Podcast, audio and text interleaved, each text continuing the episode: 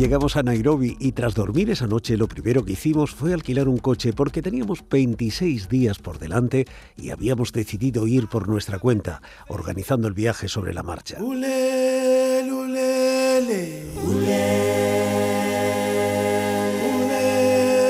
Nos decidimos por un Tatasierra, un todoterreno pequeñito, ligero y con pinta bastante endeble que al final resultó ser el mejor coche del mundo, ya que pasaba por todas partes, se hundía poco en el barro y se sacaba con facilidad de él, en comparación con los grandes, pesados y lujosos todoterreno con que nos cruzábamos en las reservas. Parte del techo se podía descapotar, lo que permitía al que iba en los asientos traseros sentir la transgresora libertad de ir de pie recibiendo el aire en la cara y una visión de 360 grados desde la altura, cosa que en África resultaba una sensación maravillosa, porque eras el primero en ver los animales y dirigir el coche hacia ellos.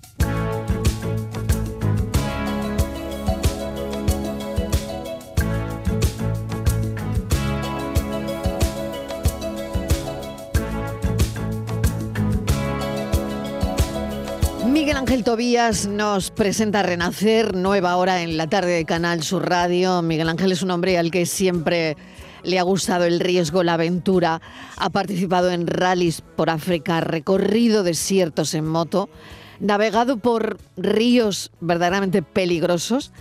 Se ha adentrado y competido, bueno, en montañas, eh, le gusta además la espeleología, ha competido en carreras de motos de agua, ha buceado eh, descendido en barrancos, practicado caída libre, em, acrobacia aérea de vuelo sin motor, es también piloto, pero es productor y director de documentales sociales donde ha recorrido el mundo en zonas de guerra, de catástrofes, de pobreza y ha visto la muerte muy de cerca, muchas veces. Así que su relato nos va a interesar y sobre todo este renacer. Qué palabra tan fuerte, Miguel Ángel Tobías. Bienvenido, gracias por acompañarnos. Muy buenas tardes. Y oye, habéis puesto ese trocito del libro de, Renacer en los Andes, donde cuento una de las veces que estaba a punto de morir en África. Pero en ese, en ese pequeño relato que, habéis hecho, me ha emocionado mucho porque me ha transportado otra vez allí, a esa, esa tierra salvaje de África y, y, donde la vida se expresa con mayúsculas. Así que es un placer estar con vosotros. Miguel Ángel, cuéntanos, porque no sé si la de África fue la primera. Yo decía que has visto la muerte muy de cerca, muchas veces. Em, una de ellas, África, ¿no? Y, y, bueno, este extracto te lo recuerda, pero ¿dónde te ha llevado exactamente? Pues mira, me ha llevado a, un viaje que, hice con unos eh, amigos donde nos fuimos. Yo en ese momento tenía 23 años y decidimos eh, alquilar un coche, llegar a Nairobi, alquilar un coche y recorrer África, ¿no? Y ahí en ese viaje pues eh, tuve, bueno, fue un viaje maravilloso, sigo sintiendo que lo fue, a pesar de que estuve al borde de la muerte en ese mismo viaje dos veces, ahogado en el mar, nadando entre dos islas y, y envenenado en Masai Mara 13 eh, días después. Pero, pero a pesar de esos dos momentos, eh, sigo teniendo un sentimiento de, y un recuerdo impresionante de, amor por la vida, de lo que África representa. Para los que vamos, ¿no? Como turistas, obviamente me refiero, porque África tiene muchas realidades y, la vida es muy dura para muchas personas allí. ¿y, ¿Y cómo fue el envenenamiento? Por contacto con plantas. Eh, por contacto con plantas venenosas, simplemente te rozan, eh, te, abren eh, leve herida en la piel y entonces tuve una, septicemia, un, envenenamiento de la sangre, pero estaba a tres horas de Nairobi, nos habían, era la única parte del viaje que no llevábamos coche, nos habían dejado allí, la idea era vivir con las tribus unos días y, y estábamos solos y estábamos a expensas hasta que nos recogiese el mismo vehículo que nos había dejado, por lo tanto no tenía escapatoria. Y ahí mm. me tuve que enfrentar a esa situación de envenenamiento donde te das cuenta y vas sintiendo que, sin saber muy bien lo que te está pasando, pero tú notas que te estás muriendo, ¿no? en fin, una experiencia, la verdad, eh, pues eh, tremenda, que por supuesto, gracias a Dios, acabó bien, porque conseguí llegar vivo a Nairobi y recuerdo que fue lo más impactante que el médico que me atendió en el hospital de Aga Khan, que es el hospital más importante de allí, donde si le pasa algo al presidente del país le llevarían. Yo me daba cuenta que estaba muy grave y, cuando el chofer nos recogió, a ocho horas de camino yo no dije nada hasta que vi Nairobi por la noche al fondo y le dije, mira, no nos lleves al hotel, vamos al mejor hospital que haya, ¿no? Aquí en, Nairobi. Y el médico que me atendió, cuando vio cómo estaba, cómo tenía el cuerpo, eh, que era como un mapa en relieve, con edemas de cuello para abajo por todas partes, y me dijo cuándo empezaron los síntomas y yo se lo decía una vez, me lo volví a preguntar en inglés, él creía que yo no le estaba entendiendo, le volví a decir hace tres días, hace tres días, hace tres días, y cuando ya comprendió que sí estábamos entendiéndonos, me dijo, usted debería llevar muerto como mínimo 24 horas. Increíble. ¿Esto te pasa en África? ¿Sales de eso? Pero bueno, em, estamos presentando tu libro eh, Renacer, Renacer en los, Andes, porque allí te, te, ocurre algo parecido. Te enfrentas de nuevo a una situación crítica. Cuéntanos exactamente cómo fue, dónde estabas y, qué pasó. Pues mira, esto sucede 13 eh, años después, lo digo por la simbología ¿no? que tienen los Del números. 13, que lo he leído. La primera vez que estuve al borde de la muerte fue un 13, la segunda 13 días después. Sí. Eh, la tercera, que es esta de los Andes. O sea, la primera te ahogas, un 13, ¿no? En África. La segunda, la septicemia también. 13 días 13 después. días después. Bueno, pues 13 años después. 13, años, después. el mismo 13 de agosto, que fue la primera vez que estoy al borde de la muerte en África, pues estoy a punto de morir, eh, escalando una montaña de 6.000 metros donde eh, abandono el campo base, a eso de 5.000 y pico, porque empecé con una taquicardia muy fuerte, que no se me iba, no se me iba, no se me iba. Y por conocimiento científico comprendí que tenía que, era de noche, obviamente, 15 grados bajo cero, y decidí que tenía que empezar a descender la montaña para intentar eh, que el oxígeno aumentara y eso hiciera que se recuperara un ritmo cardíaco normal, ¿no? Pero tú solo. Yo solo, yo solo. ¿Te vas solo? Me voy solo porque en alta montaña hay una ley no escrita pero es una ley donde eh, cada uno toma sus propias decisiones. ¿no? Entonces, en el libro En Renacer los Andes, obviamente relato por qué mis amigos con los que yo estaba y el propio guía, que son distintos de los que estaban en África, eh, no podían acompañarme.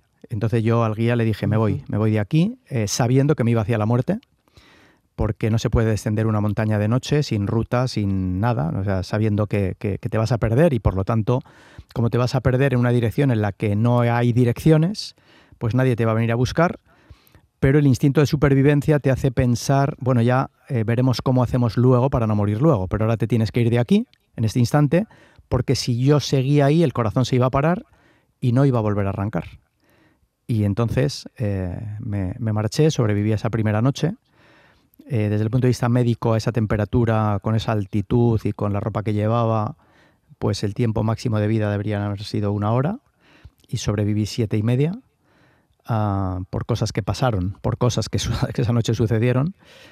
Y, al día siguiente yo estaba muy feliz, muy contento porque la luz significaba calor. Eh, yo dije, vale, Miguel Ángel ha salvado la vida, pero 20 segundos después, cuando ya había girado la cabeza y visto dónde estaba, rodeado de picos de montaña, sin referencias de nada, a cientos de kilómetros de la civilización, y sabiendo que no me iban a venir a buscar, pues me supe, dije, una segunda noche ya no vas a sobrevivir, Miguel Ángel, vas a morir esta noche y ahí tuve que enfrentarme a esa situación de, de, decidir qué haces ¿no? y, cómo elaboras psicológica y emocionalmente eh, un horizonte de, 13, 14 horas de vida que son las únicas que, sabes que te quedan. Qué fuerte es tu relato, Miguel Ángel. Bueno, el sentido de la vida es un tema que está claro, que exploras ahí por, por, por lo que has vivido, por lo que nos estás contando, ¿no? ¿Cómo crees que el proceso de enfrentar y superar traumas contribuye de alguna forma ¿no? Em, en la búsqueda, en la construcción de, lo que significa la vida para nosotros, ¿no? del significado que tenemos que, darle a la vida? Pues mira, eh, la realidad es que la, patología más grave que sucede, que, sufrimos los seres humanos, eh, es decir, el mayor sufrimiento, el mayor dolor eh, y la mayor enfermedad y las mayores enfermedades están causadas porque los seres humanos vivimos una vida que no queremos vivir en realidad. ¿Y por qué? Porque efectivamente nos hemos alejado en nuestra vida, el sistema, nuestro sistema de creencias, los traumas que, arrastramos de la infancia, los miedos, nos impiden intentar luchar por aquello que sentimos en nuestro corazón que debería ser nuestra vida.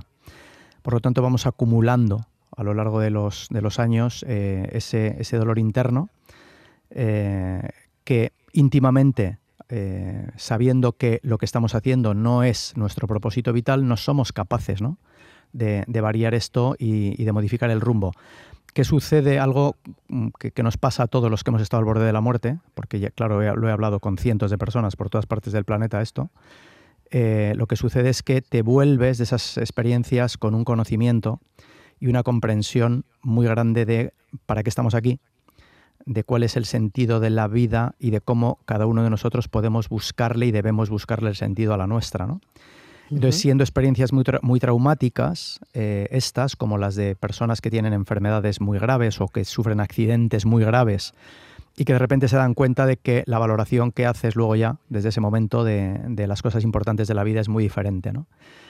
Dicen los, los... Y esto tiene un, antídoto, es decir, o sea, realmente dices, ¿cuál sería la clave ¿no? para que viviéramos una vida más plena, más feliz, todos los seres humanos?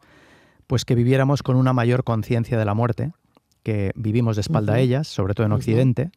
Eh, es algo como de lo que no se quiere hablar, en lo que no se quiere pensar. Pero si fuéramos conscientes de que la muerte camina a nuestro lado, literalmente camina a nuestro lado cada día, eh, tendríamos la fuerza y el valor para intentar que nuestra vida se alineara lo más posible con lo que nuestro corazón nos dice que siente que tendría que ser esa vida. El miedo. Fíjate que tengo aquí a Santandreu, el psicólogo Rafael Santandreu, que luego hablaremos del miedo. Em, pero el miedo para ti qué es? Porque la aventura y el riesgo son temas recurrentes en, tu vida, ¿no? Em, lo decía al principio, ¿no? Te arriesgas, ¿no? Eh, mucho. Em, bueno, lo que te pasó en, los Andes, ¿no? Eh, no lo sé. Mm, ¿Qué es el miedo para ti, no? Pues mira, eh, bueno, lo primero, saludar a Rafael, que es un, crack como ser humano y como psicólogo. Eh, y que tuvimos la oportunidad de compartir hace unas semanas un congreso, eh, los dos juntos, con el Suma 112 en Madrid, donde impartimos una conferencia cada uno. Y le, respeto, le admiro, le aprecio y, y, le quiero mucho. O sea que eh, yo, te va a saludar, te va a saludar, te va a saludar. Ah, que está ahí, vale, que es que está ahí, que, está ahí ya, que, está ahí ya. ¿Cómo estás, hombre? Rafael. escuchando tu historia que es maravillosa, ¿eh? eh claro, es que compartisteis un hace unos días. Unas jornadas. Qué fuerte, unas jornadas. Qué fuerte porque él y yo tenemos pendiente de sentarnos un día a comer. Claro. ¿vale? No se ha dado y la vida nos, nos conectó en aquel congreso eh, y de repente nos vuelve a conectar hoy en la radio. Aquí en la radio. Es muy fuerte esto, ¿eh? lo tuyo con las conexiones, lo tuyo con las conexiones es tremendo, ¿eh? Pues mira, yo eh, evidentemente el miedo, por supuesto, es, es, decir, tiene una parte útil, como es lógico y todos sabemos, que tiene que ver con la supervivencia, ¿no? Y que, y que nos permite, ¿no? Nos aleja, digamos, de, situaciones de peligro que, que, se nos van a plantear a todos. Pero, y, en este sentido, el miedo es bueno pero el miedo eh, tiene una cosa muy negativa y muy mala, que es cuando nos impide eh, a los seres humanos seguir el camino, como decía antes, que, en el fondo, en nuestro corazón, sentimos que, queríamos, que querríamos seguir. ¿no? Yo tengo una frase, eh, que de hecho es el título de una charla, TED, que dice que la vida está al otro lado del miedo. Es decir, yo considero que a este lado del miedo está la subsistencia, es decir, está la vida biológica, ¿no? Es decir, y está, la rutina en la que estamos instalados la mayoría de los seres humanos el, mayor tiempo de nuestra vida. Y sin embargo, al otro lado del miedo eh, está la vida con mayúsculas. Es decir, está esa posibilidad de, eh, vivir una vida alineada con nuestro propósito vital, con, con, lo que nosotros realmente sentimos, ¿no? Por eso eh, yo hablo mucho de ello también y trato de, decirle a, las personas, eh, basado en lo que decía antes de la conciencia de la muerte, que si de verdad tuviéramos una conciencia plena de que la muerte camina a nuestro lado, muchos de los miedos que nos impiden hacer las cosas que sentimos y que queremos se disiparía, porque la pregunta que nos deberíamos hacer todos es si ahora recibiéramos una carta en nuestra casa y nos dijeran que dentro de un mes vamos a fallecer, y esto fuera un hecho cierto, eh, imaginaros toda la cantidad de, de, cosas, ¿no? eh, que querríamos hacer y que antes no éramos capaces y que no nos atrevíamos a planteárnosla o enfrentarnos a ella y que sin embargo ahora correríamos a hacerlas. ¿no? Al final de la vida, y yo he tenido la ocasión y la oportunidad también por, por haber estado, recorrer el mundo en zonas de guerra y de catástrofes y de terremotos, de hablar con muchas personas en, en situaciones finales de vida, y eh, de lo que todo el mundo se arrepiente en ese final de la vida es de no haber hecho cosas que quería hacer. Y fíjate, eh, Miguel Ángel, que, que en el todo el medioevo había esa práctica entre, entre los monjes y los sacerdotes que se llamaba como el momento mori, que es imaginar, pero incluso diariamente, que, te ibas a morir en cualquier momento, incluso visualizarte ya como un esqueleto, como un cadáver cadavérico, y, eso va súper bien. Es un ejercicio que podemos hacer todos los días. Imaginarte, decir, pero, pero profundamente, ¿eh? de, que, de que puedes estar muerto esta misma tarde. Ya, ya, pero creo que vivimos con una cierta mm, noción de inmortalidad cada día. claro. En serio, ¿eh? os lo digo de verdad. Claro. En la ficción. Sí, sí, es como que, no sé, yo, yo vivo pensando que no... Exacto. es literal. Que aquí, que esto no se acaba. es, literal. ¿No? Los, lo sé. Eh, dicen los mm. chamanes, ¿no? los, que son los, los grandes maestros ¿no? de las tribus y, y, los guías espirituales de las tribus ¿no? y los curanderos, y todavía quedan muchos chamanes por el mundo, que lo que diferencia a un ser humano normal de un chamán es que mientras los seres humanos normales vivimos con un falso sentido de inmortalidad, dicen los chamanes sabemos que ya no nos queda tiempo.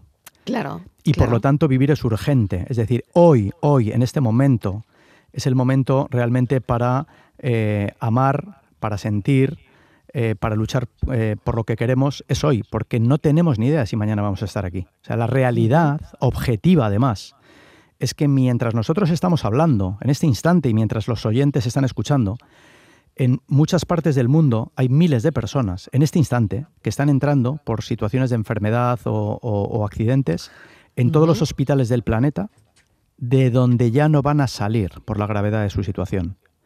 Fijaros que esas personas hace un minuto, hace tres, hace cinco, estaban como nosotros, sintiendo que sus miedos, sus eh, traumas, eh, sus falsas creencias les impiden vivir la vida que quieren vivir, cuando realmente el tiempo se les ha acabado. Por lo tanto, esa experiencia que tú nos has contado al principio, esas experiencias, tres experiencias muy cercanas a la muerte, ¿te han cambiado, Miguel Ángel? ¿Han cambiado tu visión de, la vida? Bueno, han cambiado también, bueno, eh, ahí tenemos el libro, tenemos eh, también esas conferencias que em, Renacer Mm, que has montado y que están teniendo muchísimo éxito en, todo el país y fuera, ¿no? Y mm, bueno, a partir de esas experiencias es quizás porque estamos buscando, ¿no? El sentido de, el significado de todo eso, ¿no? Todos nosotros. Eh, hasta quien lo niega, hasta quien dice que no, eh, cuando te pones a hablar con esa persona y intimas, eh, acabas reconociendo, ¿no? Y te acabas dando cuenta de que sí todos los seres humanos desde que nacemos somos buscadores de sueños, pero somos buscadores de nuestros sueños. Eh, la vida nos va llevando por caminos eh, que van haciendo que los vayamos aparcando, de tal manera que si dividiésemos la, vida del ser humano, ¿no? de, la, de la infancia y la primera juventud a la etapa adulta, lo que sucede es que lo que hacemos los adultos con los niños y con los adolescentes es eh, impedir que esos sueños eh, se hagan realidad, diciéndoles que tienen que ser responsables, diciéndoles que no van a poder, diciéndoles que eso es muy complicado, diciéndoles que eso es muy difícil, diciéndoles que eso ya lo harán. Y cuando vamos siendo mayores, la patología eh, de, los adultos para mí está en que de una manera consciente o inconsciente, como hemos ido aparcando esos anhelos y esos sueños que traíamos arrastrados a lo largo de años, nos van haciendo que cada vez seamos personas eh, más eh, dormidas, con menos vitalidad, eh, con más tristeza, con más traumas y con un sentimiento de que la vida acaba siendo una carga muy pesada. Y en realidad la vida es un milagro. Claro, ¿hasta qué punto podemos elegir el camino que, que tomamos en la vida, ¿no? Em, no sé, porque bueno, ahí estaba incluso el número, ¿no? El 13 que acabas de, que nos estabas contando hace un instante, ¿no?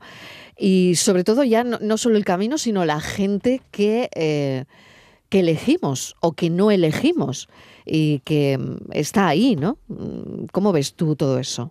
Pues mira, eh, yo con esta conciencia, ¿no? y como decía Rafael, yo hago este ejercicio no ya cada día, o sea, sino a cada momento, cada instante, ¿no? Es decir, o sea, vive conmigo esta conciencia de, la muerte porque, porque el, haber estado cerca de ella, el haber visto morir a mucha gente a lo largo de mi vida en, muchas zonas en el mundo, me han hecho comprender que efectivamente esto no es una frase para filosofar, eh, sino que es una realidad, que es una realidad absoluta. Entonces trato siempre de decirle al mayor número de gente posible de que tenemos todos nosotros, tenemos que intentar llenar el mayor número, o sea, llenar nuestra vida del mayor número de momentos posibles en los que sintamos que estamos haciendo lo que queremos y compartiendo nuestro tiempo y nuestro espacio con las personas que queremos hacerlo. Porque cada minuto que pasa de nuestra vida es un minuto de descuento sin saber cuánto nos queda. Y hay un truco maravilloso y fantástico, sabéis, todos sabemos, ¿no? Que de adultos hay mucha gente que piensa que ya se le ha pasado el tren y que a determinadas edades ya no se pueden hacer determinadas cosas. Y no nos damos cuenta de que cuanto más mayores somos, más jóvenes somos. ¿Por qué? Porque cuando le preguntamos a alguien o nos preguntan que cuántos años tenemos, nosotros lo que contestamos equivocadamente son los, que, los años que pone nuestro carnet de identidad que ya hemos vivido. La realidad es que los años que tenemos son los que nos quedan no los que ya pasaron. Entonces alguien con 85 podría decir, pues yo tengo 5, pensando en que le queden 5. Pero como no sabemos realmente cuándo nos vamos a morir, automáticamente esto nos tiene que dar el impulso y la fuerza para alinear lo máximo posible nuestra vida con eso que llevamos dentro de nuestro corazón.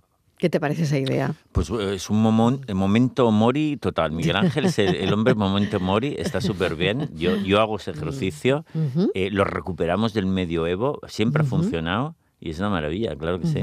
Bueno, Renacer, eh, Miguel Ángel, que lo tendremos en Andalucía, supongo, ¿no? Son unas conferencias donde, bueno, lo acabo de comentar, lo estáis montando ahora, ¿no? El, el 13 de febrero, en el Cartuja Center City, eh, voy a hacer este trabajo que ya lo he hecho en, Madrid y en otras ciudades y luego continuaremos, eh, que es un trabajo de cuatro horas, en realidad, o sea, no es una conferencia, es un trabajo de cuatro horas en el que eh, hacemos un, Yo no cuento lo que pasa, la idea es que la gente no sepa qué, qué es lo que va a vivir, pero en esas cuatro horas es verdad que hay un trabajo relacionado con los miedos, eh, relacionado con el sistema de creencias, relacionado con nuestros traumas, que es, como decía, lo que, lo que nos impide ¿no?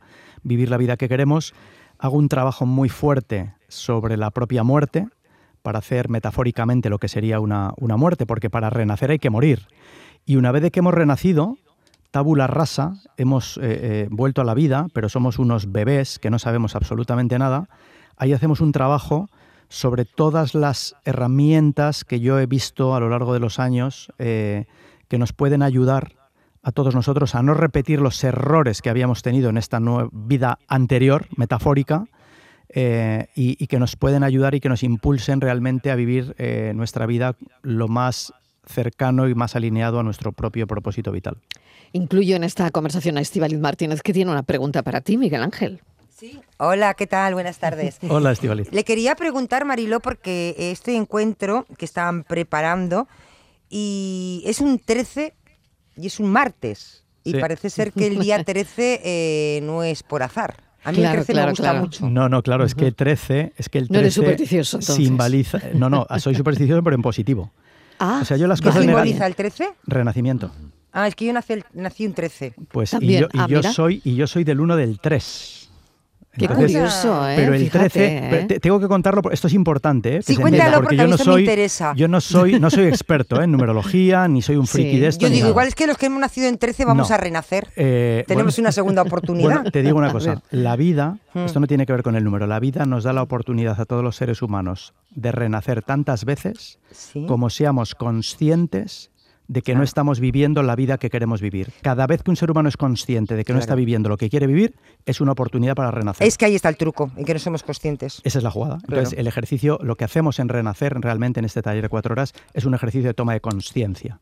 De, qué va esto, de qué va la vida, eh, para qué estamos aquí, cuál es el sentido. Eh, claro, porque cada vez que renaces, vives la vida más intensamente, ves la vida de otra manera cada vez que renaces tienes la oportunidad. Mira, Franco Battiato, que era un iniciado, al que yo amo. Y un iniciado es un hombre que está en el camino del conocimiento y que se le consideraba en Italia el cantante del alma. dice en una de sus canciones, una cosa brutal, dice, aquí estaremos por los siglos de los siglos hasta curar completamente las heridas. En este plano, ¿no? Es decir, o sea, habla en este concepto de la reencarnación diciendo, cada vez que renacemos, tenemos la oportunidad nuevamente de resolver aquellos conflictos que no fuimos capaces de resolver antes y de hacerlo mejor. Y en este ejercicio metafórico que yo digo, ¿no? que, que, la vida nos permite, que es renacer cada vez que, que seamos conscientes, pues teóricamente lo que sucede es que somos seres humanos cada vez más evolucionados con, con un mayor eh, desarrollo interior y un mayor crecimiento espiritual. Y, quería decirlo del 13 porque, porque no quería que se me olvidara, es muy interesante, ¿no? Yo escribo el libro sin tener conciencia ninguna de lo de 13, pero cuando acabo de escribir el libro, esto de por pudor, ¿no? Eh, repaso las fechas, digo, para asegurarme que no he dicho cosas que son incorrectas. Y es cuando estoy repasando las fechas que me doy cuenta de que el primer día fue 13, el segundo 13 días después, los siguientes 13 años después también un 13, pero es que 13 años después estoy escribiendo el libro sin conciencia. Y entonces me voy a Google, yo no soy experto de nada de esto, y me pongo a, leer sobre la simbología del 13. Y resulta que descubro que 13 significa renacimiento. Y resulta que meses antes yo ya le había puesto al libro el título de Renacer en los Andes. O sea, no es que es por mi conocimiento del 13 que pasa todo lo demás. No, yo descubro qué pasa con el 13 después. Entonces, me fascina, yo intento hacer cosas todos los días 13, eh, y hacer cosas eh, eh, trascendentes e importantes porque es un momento que simbólicamente tiene mucha fuerza. Miguel Ángel Tobías, te agradecemos enormemente este ratito en la radio, este rato de, charla y toda tu explicación sobre, sobre la vida, al final, sobre la muerte, sobre el renacer, como tú lo has explicado, y también sobre los miedos. Y ahora voy a continuar hablando de esto con Rafael Santandreu porque el método para vivir sin miedo lo tenemos aquí al lado, San Andreu, lo vamos a hablar ahora, ¿no? Venga. venga, os envío Un abrazo, un abrazo enorme. Un abrazo, Miguel Ángel. Oye, terminamos con Batiato, ¿te parece? Por favor. Por, por favor, claro que sí. Venga, vamos.